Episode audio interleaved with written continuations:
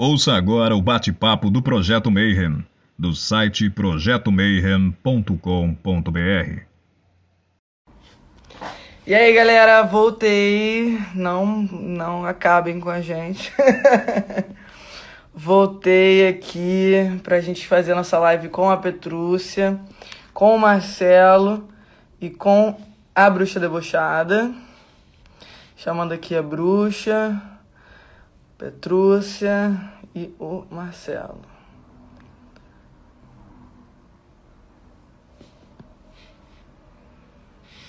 E aí, Lupe? Todo mundo que estava no Zoom agora está com a gente aqui? E aí, Petrúcia, suave? E aí? E aí, agora sim, pô. Agora sim, não tem o reverb, né? É, não.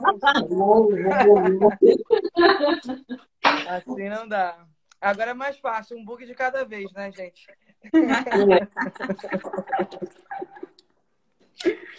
E aí, Verinha, como é que você tá, Verinha? Boa noite, gente. Boa noite. Muito ansiosa aqui para essa entrevista. Caraca, quanta gente.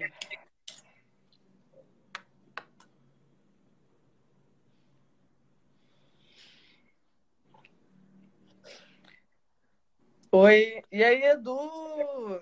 Gente, para quem não sabe, dia 6 começa o curso do Edu, hein, de voodoo. Caraca. É, é, é. Marcelo não tá conseguindo entrar. Putz, meu Deus, gente, hoje. Qual é a configuração Opa, do céu que trouxe? Fala pra ele. Não, não teria, ainda não estamos no retrógrado, né? O Mercúrio vem aí, porque ele já está em Libra.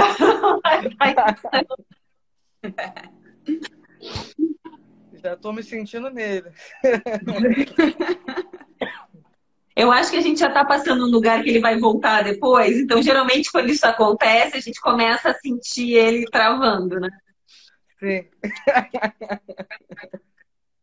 Os efeitos. Amei. É, dia 6 está chegando, galera. E aí, então vamos começar? Marcelo, você quer abrir pra gente, apresentar a Petrúcia? Salve, galerinha! Então, sejam muito bem-vindos a uma entrevista em conjunto meio Espelho de Circe. E hoje a gente vai falar com a Petrúcia sobre bruxaria tradicional moderna. Então vou abrir. A primeira pergunta de todas é a mais importante, né? A jornada. Para Petrúcia contar pra gente como é que funcionou, como é que você entrou nessa bruxaria e tal. É, tava pequenininha, ia lá, fazia seguir os passos da Ingrid, aí comia hóstia, rezava todo dia, ia na igreja e tal, e aí de repente tá dando live de bruxaria, né? O que, que deu errado? o que, que deu errado?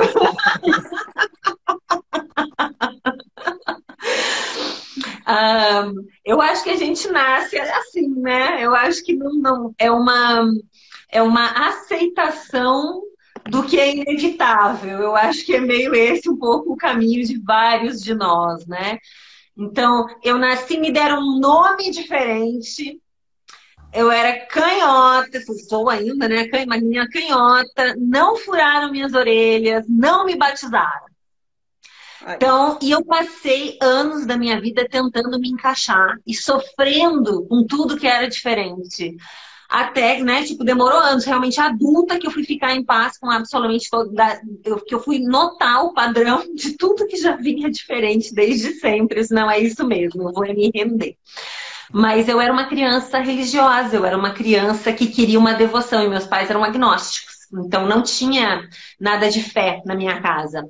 E eu queria, eu queria alguma coisa. Então eu fui atrás daquilo que era possível. Eu morava pequena no interior do Rio Grande do Sul, eu cresci boa parte da minha infância em Santo Ângelo, que é nas missões jesuíticas no interior do estado, no Pampa Gaúcho, nas coxilhas dos Pampas. E hum, E eu acabei uh, indo, então, em busca, eu botava em colégio de padre, essas coisas, eu acabei indo para a religião católica, onde aos 13 anos eu pedi para ser batizada, fiz primeira comunhão, super, eu era um, um anjo, diferente, eu não mordia a hóstia, eu era super comportada. Aí, eu, no ano seguinte, fiz crisma e aí abandonei a igreja católica para todo sempre. E, mas já nessa época, eu gostava de pequenininha, de astrologia. Eu já botava carta, eu tinha descoberto uma revista na minha casa que ensinava a botar carta para ler, carta de baralho comum para ler para adivinhação, e eu decorei aquilo e botava para as coleguinhas. E, e, estudava já sobre cristais e já era ligada à ideia de reencarnação. Então não tinha muito. Eu fui para a igreja porque eu queria alguma coisa de encaixe, mas na verdade não tinha. Né? Foi uma, uma teimosia minha, vamos dizer assim.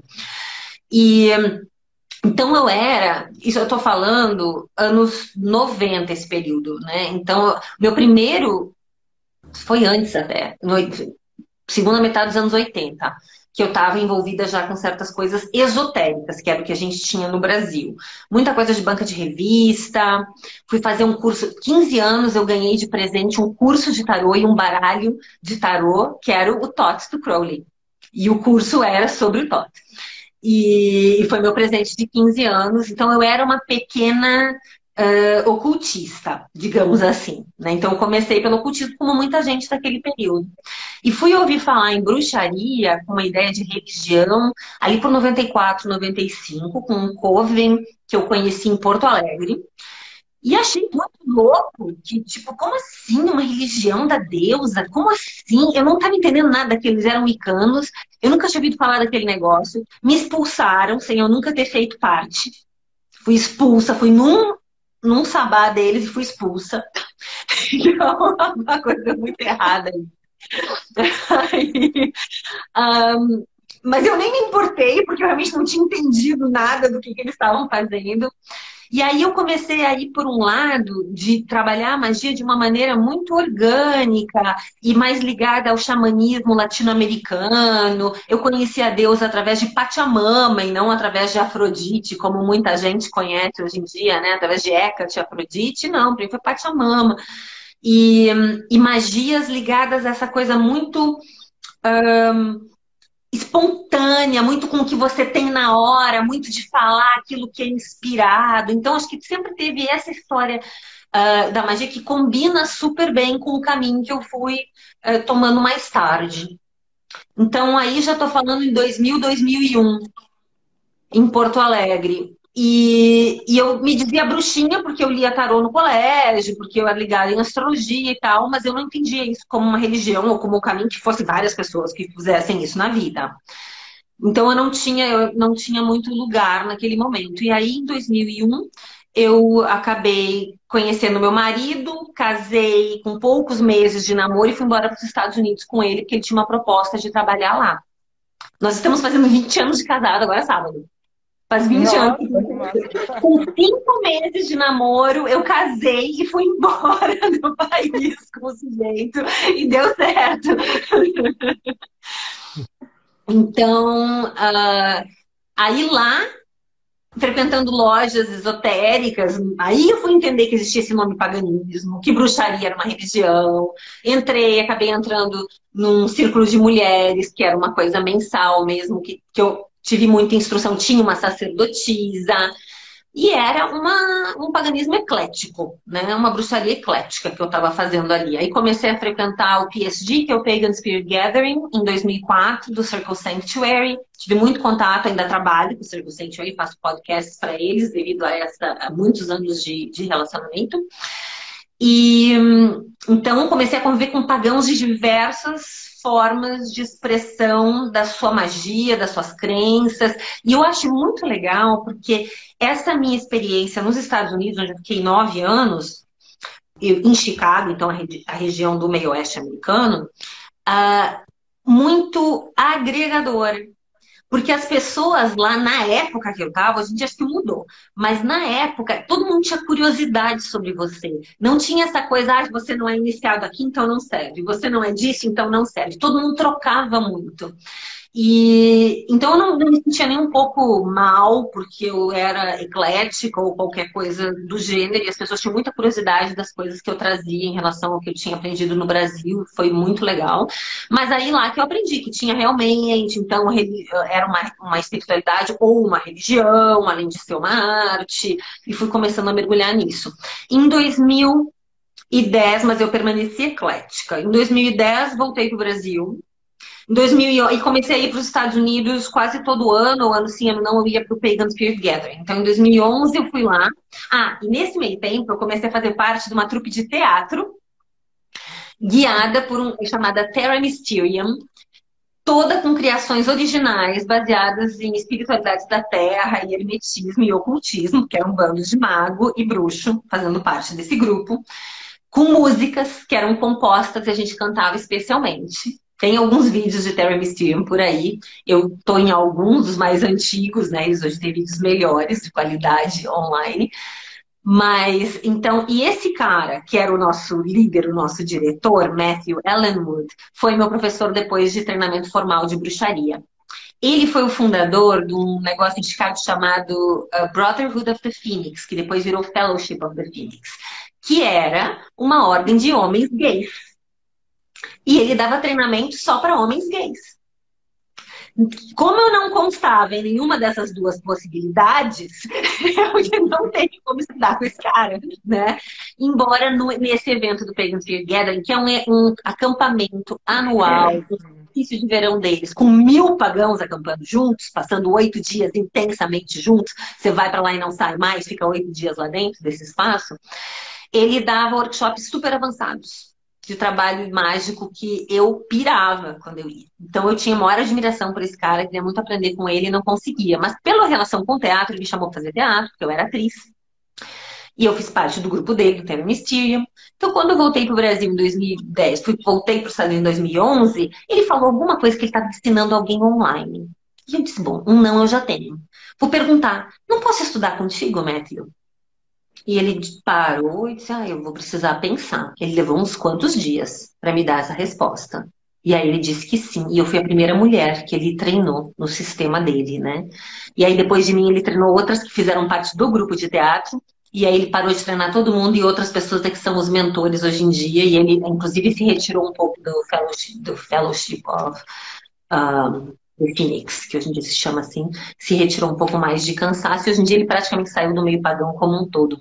Mas então eu fiz entre 2011 e 2012 um treinamento formal à distância, mas eu tive viagem para fazer prova presencial, né, de habilidades e tal lá nos Estados Unidos, em Chicago.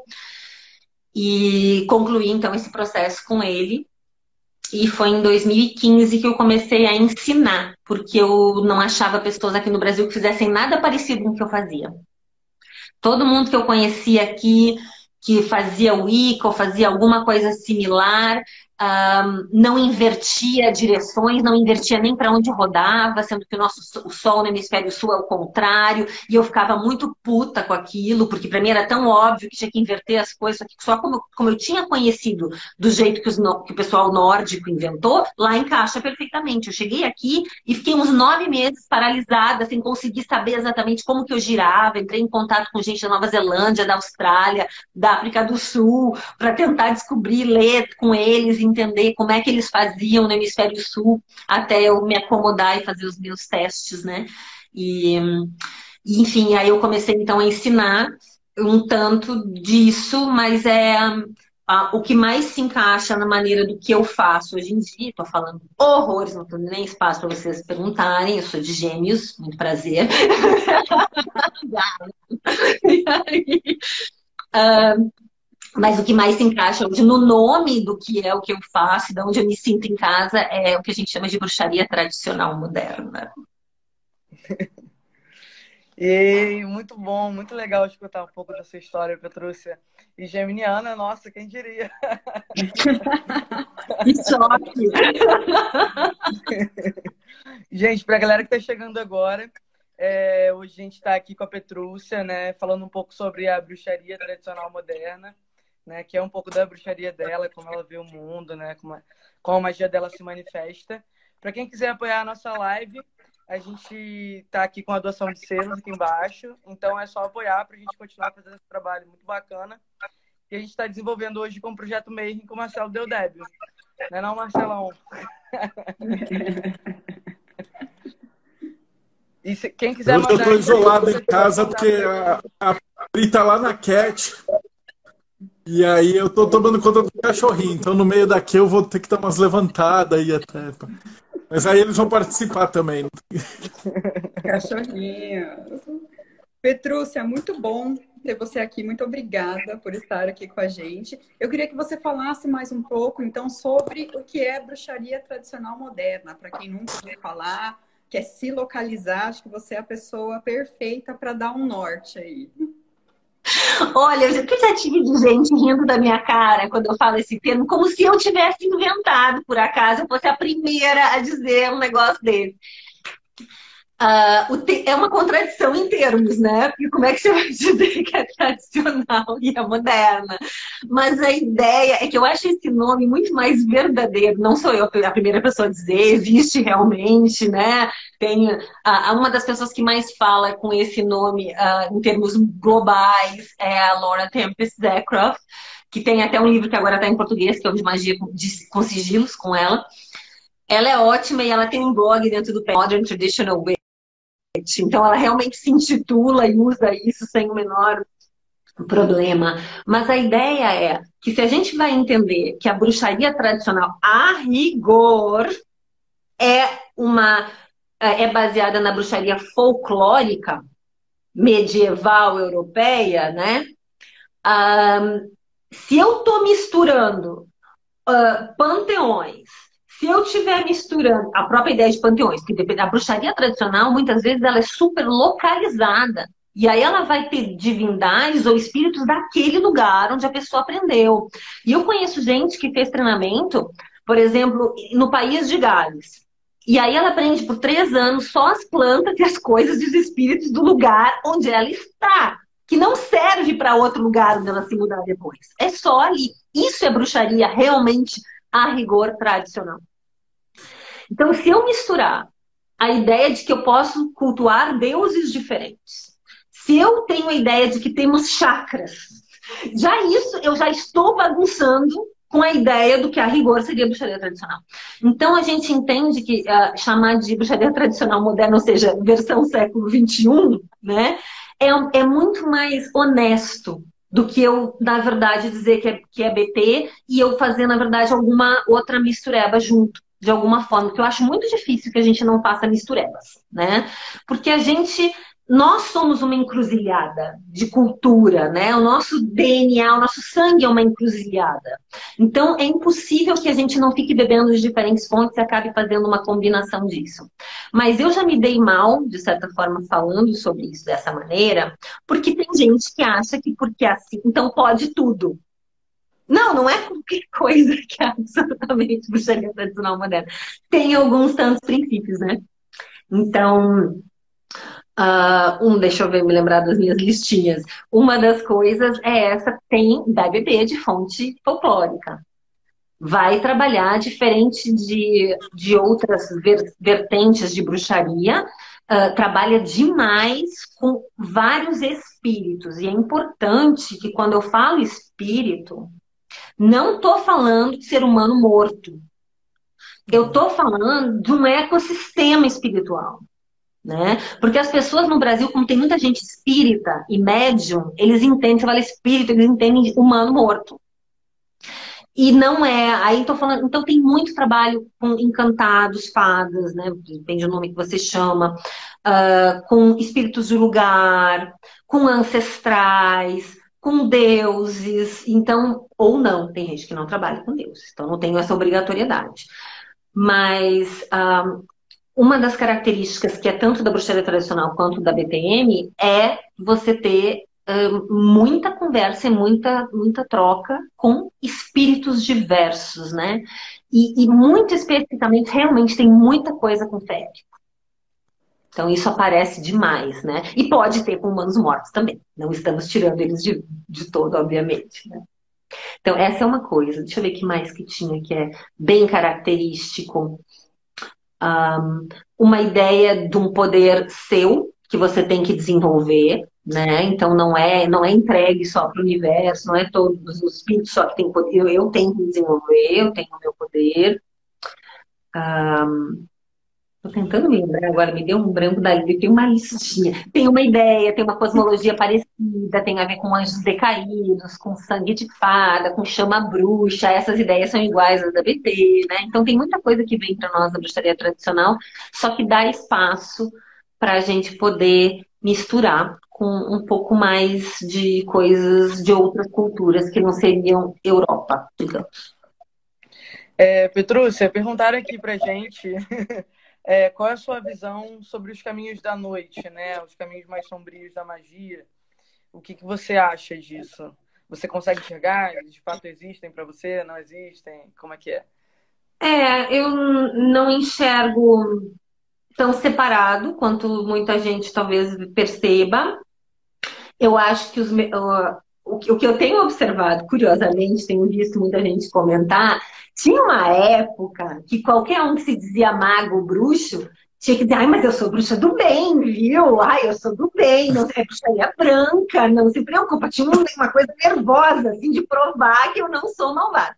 E agora é o contrário. Agora todo mundo é escuridão, é é, coisa sombria, e se não for, então não serve. Então, eu acho, sinceramente, que neste momento nós estamos cruzando com o pêndulo do lado de lá. E não é isso também, né? É um caminho torto. É um caminho que vai um pouco para cá, vai um pouco para cá, vai um pouco para cá. É um caminho que vai tortinho, né? É que a moral, ela é um pouco diferente do que a gente, do que, do que vamos dizer as heranças da igreja ou do monoteísmo nos deixam. Essa é a diferença. Mas não existe, na verdade, a gente convive com a reverberação daquilo que a gente causa. Então a gente tem que pensar muito bem no que, que a gente está causando e, e, o que. Eu só consigo emanar alguma coisa para causar algo quando aquilo passa primeiro de fato por mim. E aquilo não só passa por mim, aquilo fica, aquilo me transforma, tem que ficar naquele troço. Então eu tenho que ter um certo cuidado e uma consciência de quando é que eu vou escolher de fato ficar emanando ódio. Porque, por exemplo, eu sou culpada de ter muito ódio na rua com as pessoas sem máscara. Muito ódio. E ficar, tipo, Aí eu aprendi uma maldição ótima de magia búlgara. Aí eu comecei a ficar quando passava alguém sem máscara. E aí eu pensei, péssimo, porque eu passo o tempo inteiro irritada quando eu preciso sair na rua. Quem fica sofrendo com esse negócio sou eu. E eu tô muito, numa posição muito fortalecida, que eu já tenho duas doses da vacina, olha o meu privilégio, e não tenho comorbidade, então eu que pare quieta, que me afaste das pessoas e pare de ficar vibrando nesse troço. Então, isso, aprende-se, é leitura da sombra pessoal, né? Da minha irritação, tem que, o mundo tem que fazer como eu quero. Então, não é, não é assim que funciona. Aí eu comecei a me dar conta, e se eu começasse a desejar profundamente consciência? Para as pessoas pelas quais eu passo. Isso pode ser uma puta maldição. Desejar a consciência de uma pessoa pode ser uma maldição muito eficaz. E pode ser uma maldição muito interessante, em vez de eu ficar desejando que o testículo esquerdo exploda, que foi o que eu aprendi com a magia búlgara. é poder. Muito bom. Ou compartilha aí essa magia búlgara, tô brincando. Na live. É, Jorge, a galera tá pedindo aí.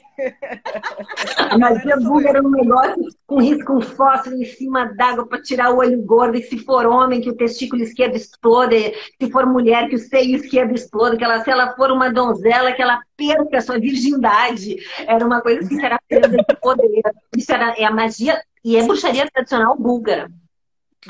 Então, são as coisas que a gente dá conta, né? A magia tradicional tem muito dessa, desse tipo da feitiçaria, dessa forma. Né? Vou andar segurando meu peito assim. É. meu Deus. Ai, meu Deus, vamos.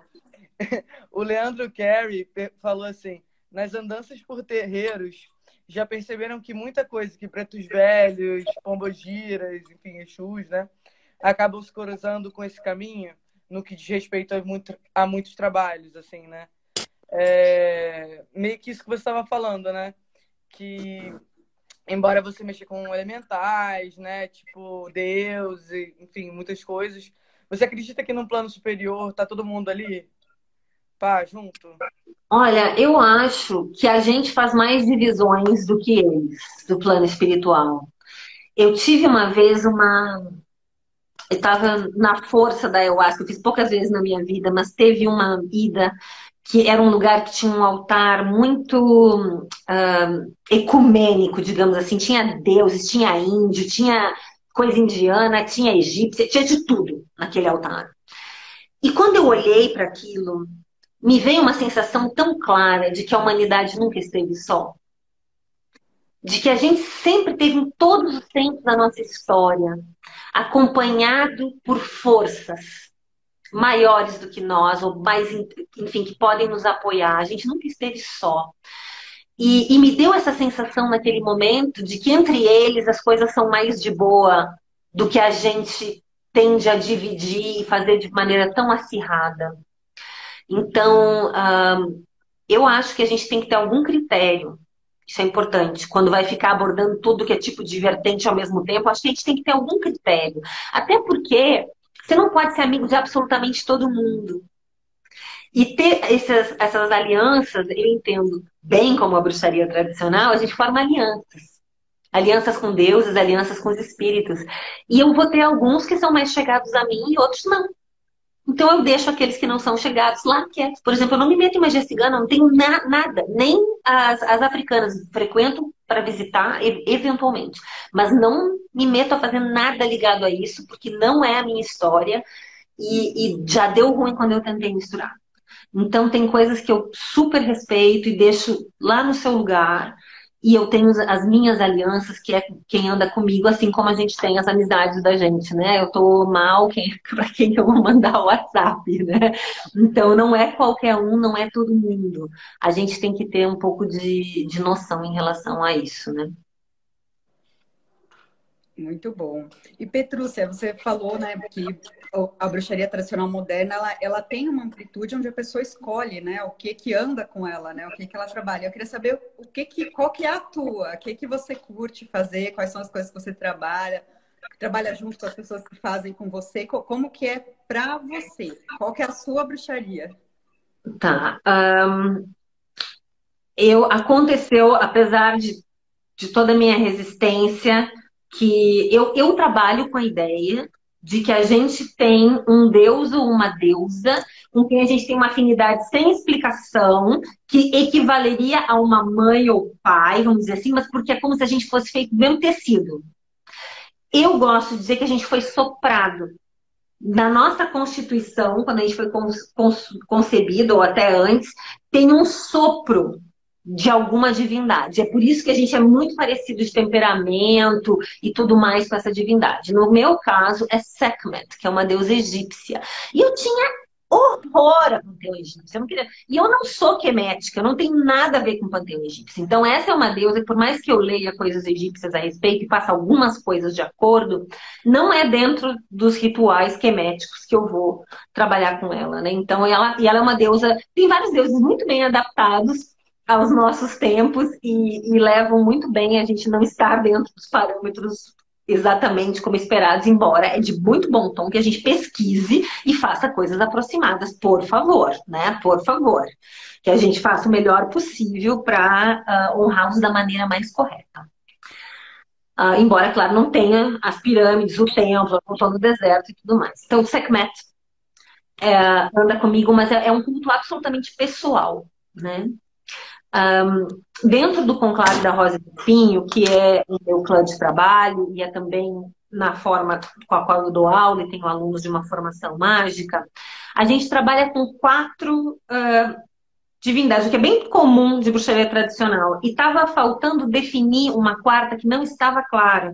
E a Sekhmet estava ali fazendo o papel dessa quarta ponta, como boa mãe, segurando. Aí agora parece que o negócio clareou e nós vamos fazer um ritual nos despedindo e agradecendo dela e dando as, agradecendo a ela e dando as boas-vindas a essa nova força que a gente finalmente se deu conta que é isso aí.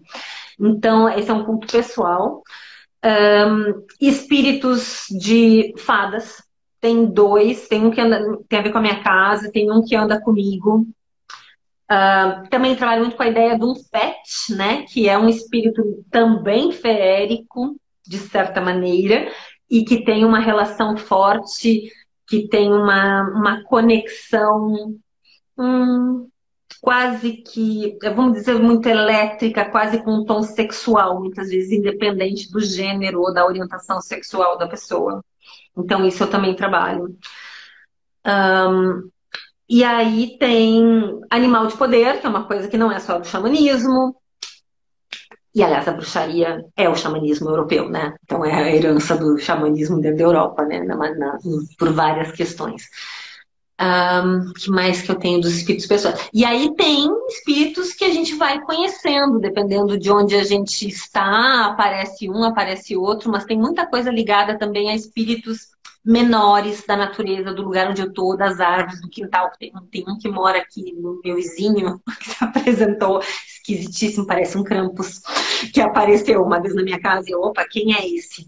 Então tem esses espíritos que andam por perto, mas tem, tem, tem as divindades do conclave, tem Sekhmet, tem esses féricos que andam comigo, esses são os meus, né? Então, um, tem algumas coisas que eu faço mensalmente para honrá-los, mas mais às vezes ouvir. Tem um altar de ancestrais, isso é outra coisa que funciona, que a gente usa muito em, em BT e é importante, você mantém uma, uma comunicação e um espírito faço, eu não vou mostrar, tá?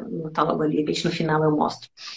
E um, tá montado, é, tem conversas constantes, né? Tem alguém que vai ter neném, eu vou lá e conto. Tem alguém, né? Eu vou lá e conto as novidades da família.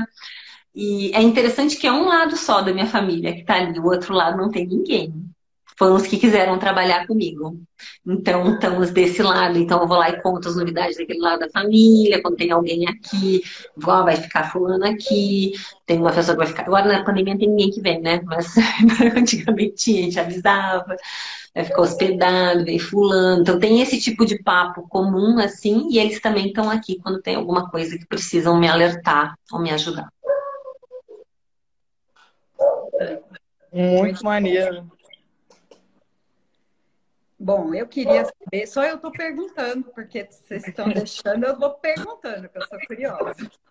Mas eu queria que você falasse um pouquinho, Petrúcia, do, do tarô, como, como surgiu na sua vida e também da astrologia, né? Você já falou da bruxaria, mas eu queria que você falasse um pouquinho mais de, desses seus estudos e você trabalha com isso e como que aconteceu. Com 12 anos, eu comprei uma edição, sei lá, se era da revista Planeta, que era de banca, que tinha os arcanos maiores e um livreto ensinando a cruz céltica e os arcanos maiores. Mas era bem apresentado, porque depois eu, eu decorava, né? Não tinha essa distração que a gente tem hoje. Então, tudo que caía na mão é devorado vorazmente. E eu me lembro que depois, aquilo que eu aprendi dos arcanos maiores naquela revista, que era um, um livreto, uh, serviu sempre de base, né? Então, realmente tinham, tinham, feito uma boa pesquisa ali. Aqui foi o primeiro contato, aí aos 15 anos, o tarô do Crowley. Eu botava no colégio, no chão, no corredor, para as colegas. Um, e não cobrava, né? Muito tempo e tal, bem meninota, assim.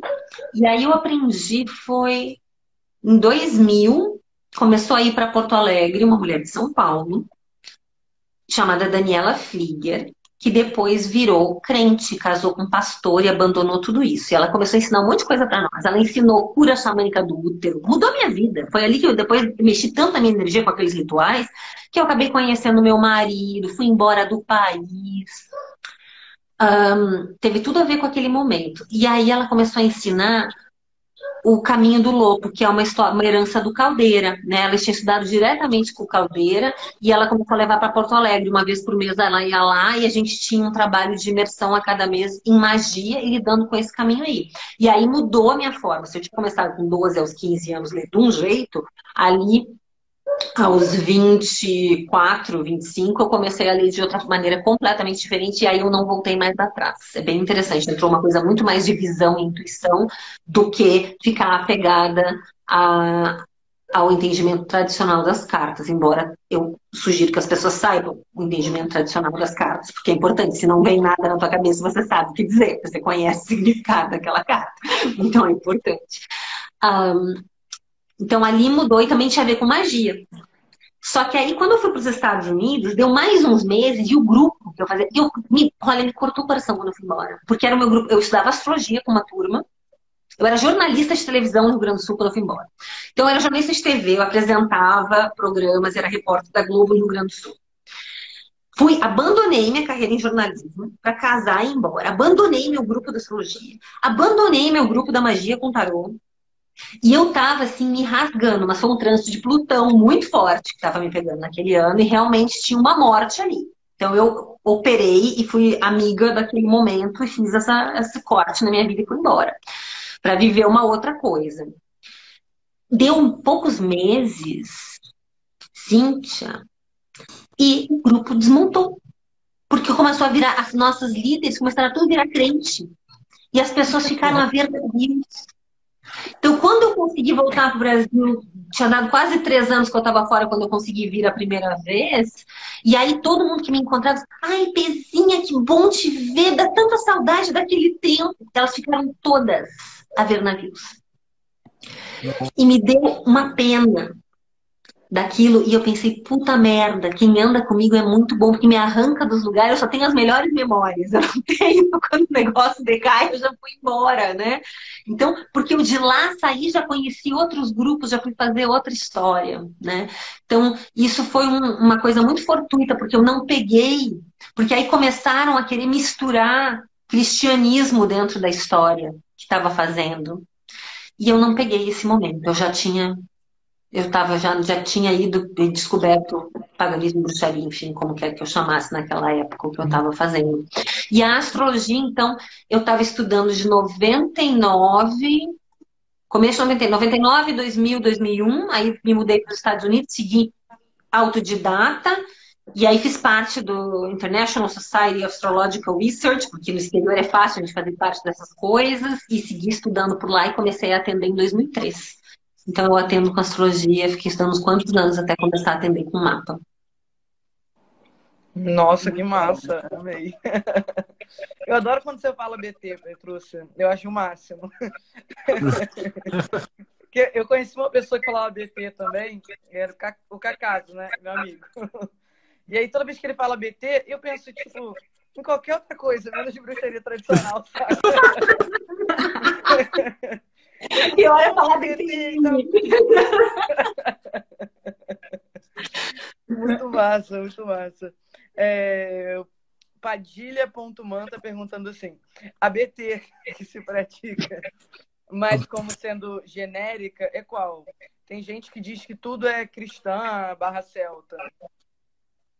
Ah, ok. Então, isso eu acho que essa questão de como a gente se conecta com o plano espiritual é muito pessoal. Então, uh, eu, por exemplo, eu tenho horror a símbolos cristãos. Não gosto. Não me interessa na minha bruxaria. Eu tenho no meu altar de ancestrais um terço porque eu tinha uma pessoa muito religiosa e está lá para honrar a ela. Mas eu, pessoalmente, não gosto. Mas faz parte faz parte. Eu conheço um monte de bruxo tradicional que, que usa água benta, que usa salmo, especialmente se eles não têm ranço, se não foram criados em contextos cristãos, os quais todos nós somos, como é que é, que nem alcoólicos anônimos, é cristão anônimo, a gente tem que ficar sério o tempo todo, a gente, porque é o, o, como é, o líquido amniótico dentro do qual a gente está, não é fácil. Quando você vê, você entra nesse modo de pensamento, de avaliação das coisas. Então, o tempo todo você tem que ficar muito atento para não escorregar e cair nos modos de ser que a gente aprendeu, que são da, das ideias cristãs. Então, uh, se a pessoa, por exemplo, meu amigo Guede Parma, que é australiano, bruxo tradicional, ele é filho de balinês com australiana, ele foi criado hindu. Ele não tem, ele adora trabalhar com Jesus Cristo como um dos deuses que ele trabalha, como uma entidade que ele trabalha Jesus Cristo. Ele acha Jesus Cristo ótimo, porque é muito amoroso. Aí, mas ele não tem nenhuma relação pessoal. Ele não precisou renegar isso.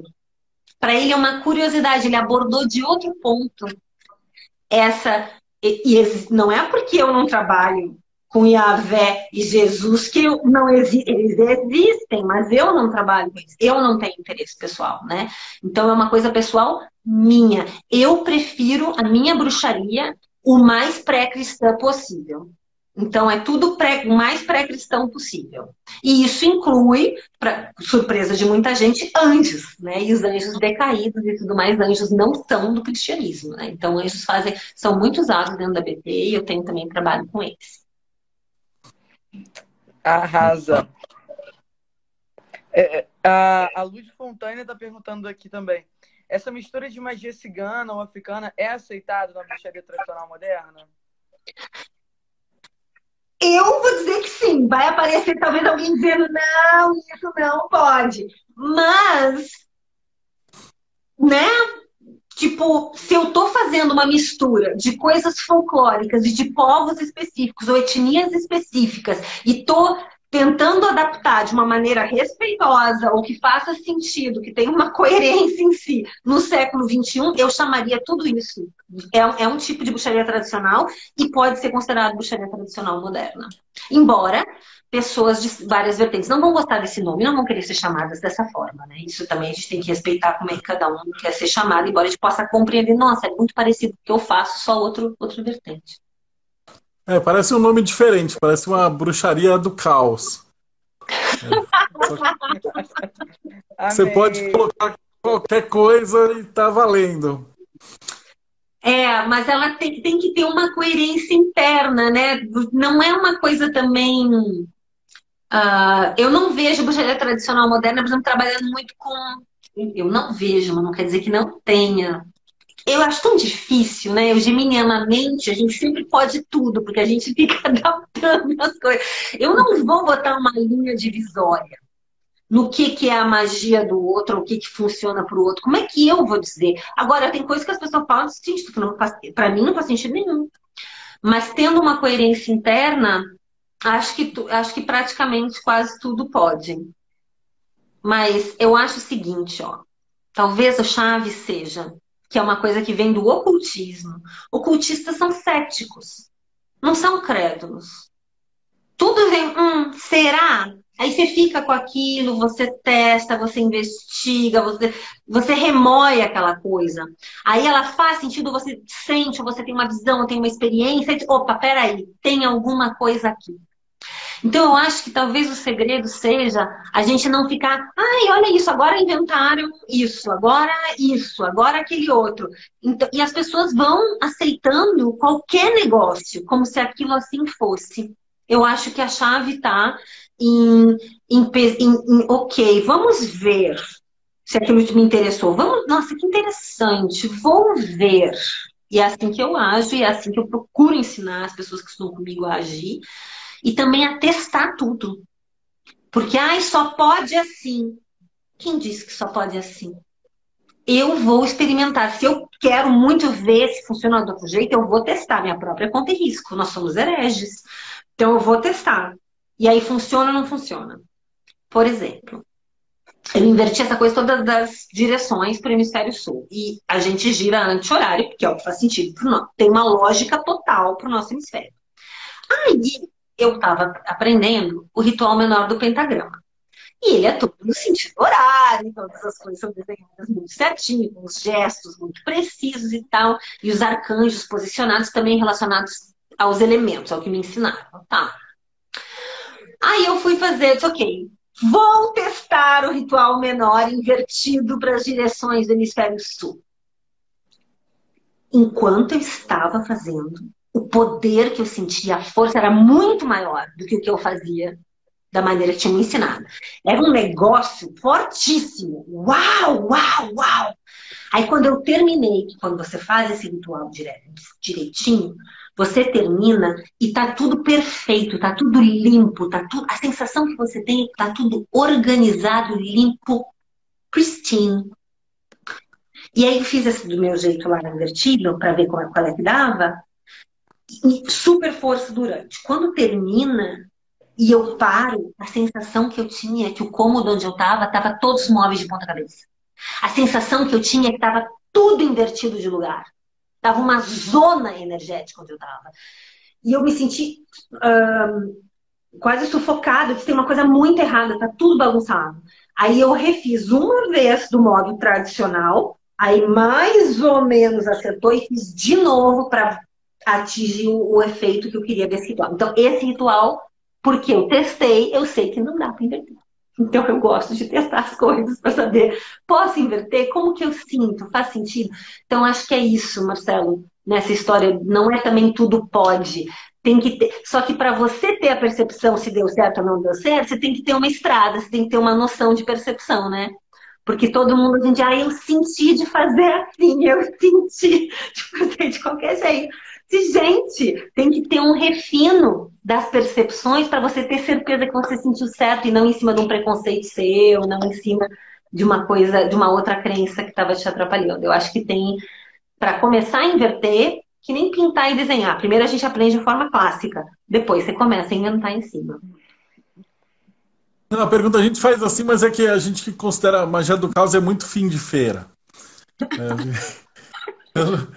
foi mais de brincadeira mesmo. A pergunta séria é: o que, que é magia para você dentro dessa definição da, da bruxaria tradicional? Ah, eu acho. Eu acho que magia é. Magia é, é uma conexão, que é uma coisa para mim maior do que uma prática. Ela é uma conexão com planos não visíveis. Com você tá fazendo uma outra coisa e perceber algo, sentir algo, algo te chega. Com você um, é, estar aberto e ter essas conexões de poder falar, né, cada um na sua linguagem, com o invisível. E também, justamente por essa conexão, que a gente consegue operar coisas diferentes aqui no visível. E às vezes eu li um post tão bonitinho num grupo que eu tô, que tem a ver com coisas míticas, que é a pessoa dizendo magia é aquela a, a, a tal pessoa do seu escritório que faz o mesmo café que todo mundo, põe água, mesma quantidade de água, mesma quantidade de pó, mas o café dela sai incrível e não tem explicação porque como é que o café dela sai diferente? Ou como é que você escapa, às vezes, de uma coisa que seria impossível, de um acidente que você escapa ileso. Então, eu acho que existem essas pequenas, essas coisas mágicas da vida que tem a ver com um toque pessoal ou com proteções que andam conosco. Mas para mim, eu acho que magia é são essas conexões com os planos invisíveis e que é uma coisa também de uma forma muito pessoal. Cada um tem de um jeito a sua, né? Então tem alguma coisa, aí vou voltar na ideia da chama, né? Que tem uma coisa arde diferente em nós, que tem um olhar, uma sensação, uma percepção sutil. Eu acho que, que a magia tá. Talvez ela esteja nisso. Eu não sei se ela é isso. Acho que ela está nisso. É, muito Petrúcia, fala aqui pra gente uma coisa. É, o Ander perguntou aqui. O que você aconselha para quem está querendo iniciar nesse caminho da bruxaria, né? Por onde essa pessoa deve começar? Tipo, ela deve ir procurar livros, né? Deve procurar um coven? O que, que ela deve fazer? Ah, tem uma coisa típica também de BT e BTN, para dar a sigla que a Ingrid gostou. não são muito públicos, né? Essa é uma outra coisa. A gente mas as, as pessoas ficam fechadas fazendo a sua história, né? Não, não querem se incomodar muito com essa questão pública.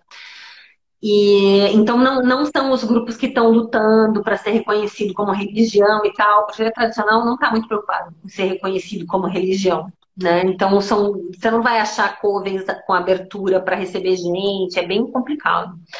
Você consegue achar alguns professores, tem alguns professores do exterior, se alguém quiser me escrever depois eu dou o nome de algumas pessoas que dão curso, lugares, se você fala inglês ou entende inglês, eu te recomendo lugares onde você pode fazer curso com gente maravilhosa.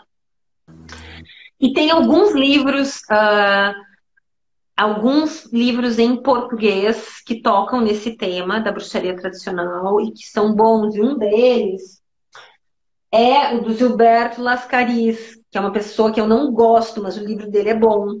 Então eu sei diferenciar as coisas. Eu me incomodei com ele recentemente. Mas uh, Ritos e Mistérios Secretos do Wicca, ele chama. E não é um livro necessariamente de Wicca. Então é muito surpreendente, por, apesar do nome. É um livro que tem muita coisa misturada de bruxaria tradicional. E isso me foi dito, inclusive, por gente iniciada em Wicca. Disse, nossa, esse cara é mistura. Então não é loucura da minha cabeça, porque alguém iniciado de Wicca também pensa dessa forma, então eu não estou passando da minha opinião dizendo bobagem. Um, aí tem esse da vassoura, o cajado, que é do, do Cris e da Tara do Orapelo, né? Que tá, acho que é da Madras. Eu não tenho esse livro, para dar o nome certinho. Está em português. Magia de Sigilo da Laura Tempest mas tem coisas mais em alguns blogs, tem pouca coisa em português, tem Feitiçaria, Tradição Renovada, que é um livro antigo que se acha em sebo, talvez PDF, que é do Evan John Jones.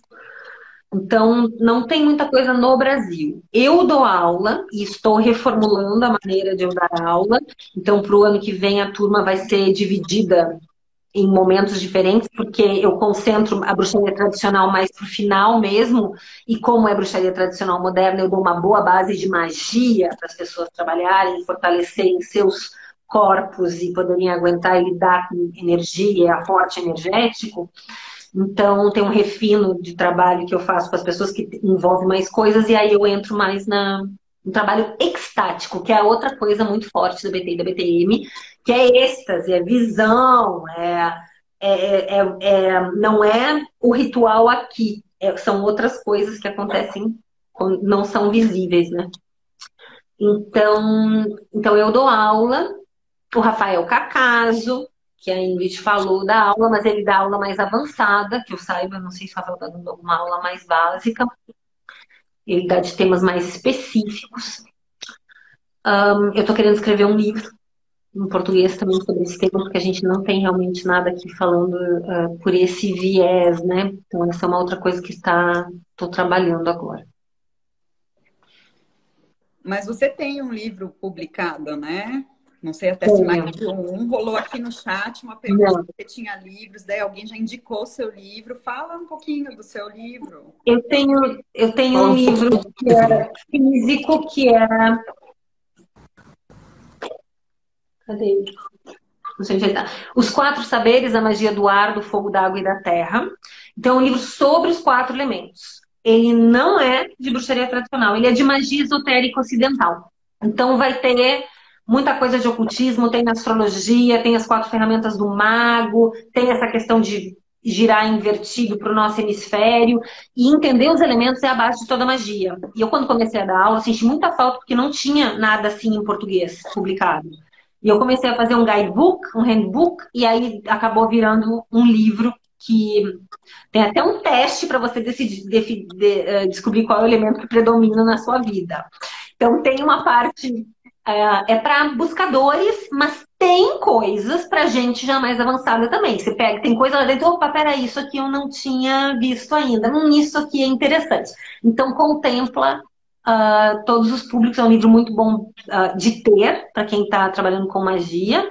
Tem para vender no Caldeirão Místico em São Paulo, na livraria Millennium e no meu site no momento. Agora vou, vou, agilizar a segunda edição e aí vou ver uma distribuidora para poder espalhar um pouco mais. E tem um livro no Kindle. Eu sou junguiana, eu tenho formação em psicoterapia junguiana. E um, tem um livro que eu publiquei no Kindle, que foi o meu trabalho de conclusão, que é Neopaganismo, Participação Mystique e Neopaganismo. Então é um trabalho curto que fala desse estado mental que Jung e, o, e um outro autor, que é o Levi Brum, atribuíam a povos primitivos que tinham uma sensação total de pertencimento e de integração com o seu entorno. E que eu comecei a sacar que o que a gente busca nas nossas experiências místicas é isso. É essa, a gente se afastou tanto que a, o que a gente tem sede é essa do, dessa sensação que o homem primitivo tinha.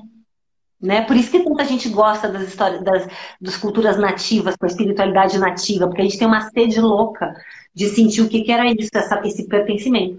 E aí, então, uh, então, é um trabalho mais acadêmico, estudando daí o budismo, a Wicca e o neo-xamanismo, que foi o que eu encontrei como base de estudo já publicado em doutorados e tal no Brasil, porque eu não, não podia partir de uma experiência pessoal, para substanciar o que eu estava querendo, a minha hipótese ali não tem a ver. Então tem esse no Kindle, na, na Amazon. Muito legal. É muito massa isso aí. Olha, eu já, eu já quero, eu quero ver o, o seu teste do livro, hein? Petro, você podia lançar esse teste online pra gente fazer, né? Eu topo, vai lança aí na, naqueles quiz de Facebook, né? Alguma coisa assim, para a gente poder fazer também separado. Eu ia adorar fazer isso. Um teste. Um monte de gente se diverte. Quando, quando eu inventei, eu amava teste de revista, né? Quem não gosta? E aí eu disse, ah, eu vou criar um teste. aí eu fiz umas pessoas testarem para mim, porque tinha que ver se eu estava computando os pontos e fazia sentido. Então teve uma, teve um, como é que chama? Um grupo de. um focus group. Muito bom. E Patrícia, Adoro, você é, também um trabalho com o feminino, né? Conta um pouco pra gente como que é. Tenho. Muitos anos. Começou com essa história da cura xamânica do útero. E é interessante porque mexer nisso, para muitas de nós, ou para a maioria de nós, mulheres, desperta umas coisas, abre uma força, abre um negócio que a gente não imaginava. E então a minha vida mudou completamente depois que eu comecei, que eu toquei nisso. E várias mulheres que estavam comigo naquele grupo, tinha a mais velha tinha 72 anos, e tinha eu e uma outra com 25. E aí eu disse, gente, as experiências são iguais em todas nós, de todas as idades. Como é que pode? E aí eu não me senti só, porque eu me sentia muito só nas minhas dores. E aí eu me dei conta que eu não estava sozinha. E então eu fiquei com esse trabalho para mim por muitos anos, né? E aí foi, aí eu fiz parte de rodas de mulheres quando eu estava nos Estados Unidos, mais de uma. Depois uma eu fiquei seis anos, aí a outra um experimento um pouco menor. Éramos só três mulheres que a gente ficou fazendo umas experiências. E aí quando eu voltei para o Brasil que eu comecei a oferecer círculos de mulheres e, e depois um curso ligado a isso. E agora está um projeto chamado Mistérios da Natureza Feminina, que é com uma amiga que é psicóloga, e é online. Então são nove semanas que você recebe um material na segunda-feira num grupo de WhatsApp, agora vai ser Telegram. E aí tem quatro, são nove semanas e tem quatro encontros de Zoom convivência. E está funcionando muito bem, porque tem mulheres de vários lugares, e o tema sempre troca, toca e mexe, é impressionante. E aí eu toco também um pouco um tanto de magia dentro disso, que não é comum ter nos grupos de sagrado feminino e tal. Exceto, claro, na Roda das Moiras, onde se fala muito de magia, mas uh, nos trabalhos normais, assim, mais, né, mais comuns das pessoas encontrarem de rodas femininas, não fala muito do ciclo, da lua, de reconhecer a, a sacralidade e tal, mas uh, não se fala muito dessa intersecção com a magia, e aí eu, eu toco nesse assunto também. Então, é muito bom, eu me sinto sempre muito bem quando eu estou nesses meios de grupos femininos, né, tem uma, uma coisa muito interessante que precisa seguir acontecendo, né, desses encontros. É muito massa, né? Ter um lugar de confiança é essencial pra gente que menina, né? Acho que esse meio da magia, ele acaba massacrando. Assim, o meio em geral, né? Nascemos, já fomos massacrados. mas a gente encontra conforto com outras meninas, né? Ajudando gente aí na caminhada, né? Podendo, sei lá, compartilhar nossas dores, nossos sonhos, né? Um pouquinho da nossa história. Acho que as histórias, de alguma forma, elas conectam pra caramba a gente, né? É, é algo mágico, de verdade, essa, essa troca, né? E, e Petrúcia, eu tô adorando a entrevista, mas eu queria saber onde é que eu te encontro, quais são as suas redes sociais, explica tudo pra gente. Fala um pouquinho também da Casa Panteão, por favor. Fiquei interessada em saber como é que funciona esse trabalho de vocês. Tá. Um, a Casa Panteon é um, um arroba onde eu tô no Instagram e tô também no Facebook. Era um espaço físico que eu abri em São Paulo em 2018 e reunia, um, é um nome que eu gosto muito, era um nome de uma empresa minha de comunicação antes, e acabou ficando perfeita para um lugar, obviamente, espiritual, que juntava várias denominações embaixo de um mesmo teto, convivendo, e teve muita coisa legal que aconteceu ali, é, foi aqui no Brooklyn, na zona sul de São Paulo, e teve cursos muito bacanas que rolaram, aluguei espaço para várias coisas, teve um monte de energia legal, a gente tinha um templo do conclave nesse espaço. Mas aí aconteceu que na metade de 2019 eu recebi uma notificação do advogado da proprietária de que eu tinha que vagar o imóvel no final do ano, porque eu tinha vendido uma incorporadora, porque o meu bairro, que é perto de metrô Daniel Lilás agora, tá tudo vendendo com a incorporadora, tá tudo virando prédio. E eu fiquei arrasado. O Rafael Cacaso estava lá comigo, tinha acabado de pintar a sala dele, tinha acabado de criar a sala dele lá. E aí vem essa notícia. Gente, a gente ficou muito abalado. E aí, fui me acostumando com a ideia, fizemos um belo acordo em termos de coisa de aluguel e tal, até o final do ano, porque eles tinham nos cortado o contrato.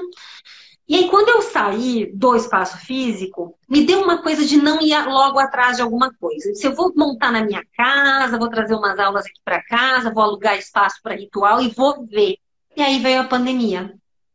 E aí a gente tem certeza de que quem, os aliados que andam com a gente estão de fato nos ajudando, porque como é que ia se manter um espaço físico? naquelas condições. Ia ter sido um pepino, assim, ó, fenomenal. Eu não ia dar conta nunca. Então, foi perfeito. Aconteceu de maneira perfeita. A gente fez uma despedida super linda, com, com palestras de alunos e ex-alunos da formação mágica. A feirinha foi toda de gente que tinha estudado comigo. Recolhemos ração para doar para bicho, para ONG. E aí teve o lançamento do meu livro. Foi tudo junto tinha que ser tudo ali em dezembro de 2019, e eu não entendia por que, que eu tinha que fazer tanta coisa, tudo junto naquele mês, e depois ficou tudo muito claro. Então, é um eu mantenho os espaços virtuais com informações, divulgo coisas, às vezes tem sequências de postagem ligadas a alguma coisa de puxeira tradicional e tal, mas não alimento mais muito, porque eu estou ainda vendo como é que as coisas vão se dar, porque eu pretendo em algum momento reavivar isso fisicamente. Né? Então a Casa Panteão deve voltar fisicamente em algum momento, por enquanto ela está só virtual. E, e me acham então no meu arroba pfinkler, não tem mudo, pfinkler, no Facebook Petrúcia Finkler, eu tenho um site, um, que mais? Acho que é isso. Eu não tenho Twitter. Tenho o YouTube, tenho um canal do YouTube que eu posto, não muito, mas posto algumas coisas e agora tenho feito mais vídeos. Tem um projeto que eu faço chamado Rainhas do Sabá, que são mulheres entrevistando mulheres, com um papo muito louco, às vezes vai para uns lados também muito malucos, que é uma vez por mês na lua cheia, que sou eu, a Lua Serena e a Cássia Larrubia, a gente sempre traz alguém. Um, tenho aparecido nos eventos americanos esse ano. Eu participei do WitchCon, que foi em março, que é uma conferência imensa. Me chamaram de Nova Orleans, aí em julho me chamaram para uma de Nova York, que chama Witches Fest.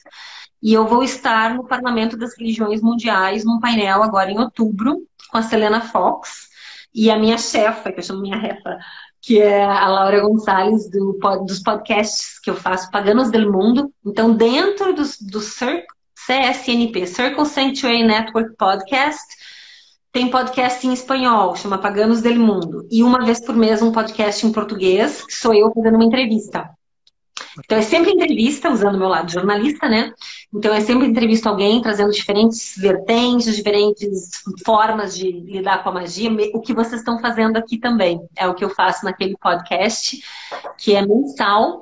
E aí nós chamar chamadas no parlamento, nosso programa foi aceito para apresentar em outubro sobre isso como uma experiência, que agora é trilingue o Circle Center, tem inglês, espanhol, português, como uma forma de conexão e alento né, na pandemia. Essa história do podcast. Como, então, nós vamos trazer essa, essa pegada aí. Então, eu tenho, às vezes, participações nesses eventos grandes que eu fico super, super honrada. Ai, que maneira.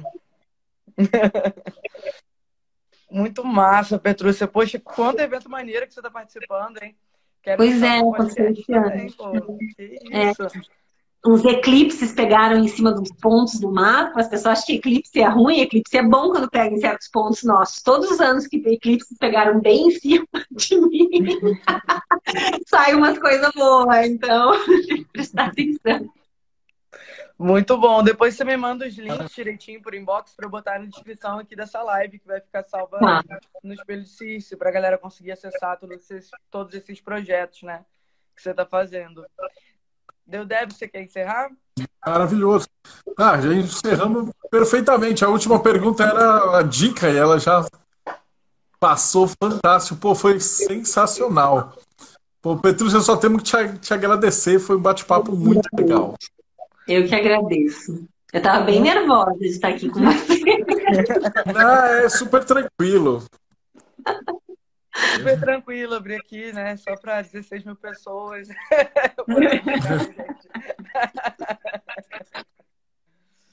Valeu, Petrúcio. Olha, muito, muito, muito obrigado mesmo. Foi muito gentil da sua parte aparecer aqui, trocar essa ideia com a gente, contar um pouco sobre a diferença entre BT e BTM. Inclusive, ó, galera, vou lançar uma enquete aí você sabe o que é BT? Você sabe o que é BT? É. Para ver se vocês estão engajados aqui no conteúdo que a gente está lançando. Muito bom. Nossa. Valeu. Muito Valeu. obrigada. Obrigada para quem acompanhou. Muito obrigada, Petrúcia. Foi muito legal. Obrigada, Marcelo. Obrigada. Valeu mesmo, galera. Até a próxima. Beijão. Obrigada mesmo. Valeu, gente. Tchau, tchau. Thank you.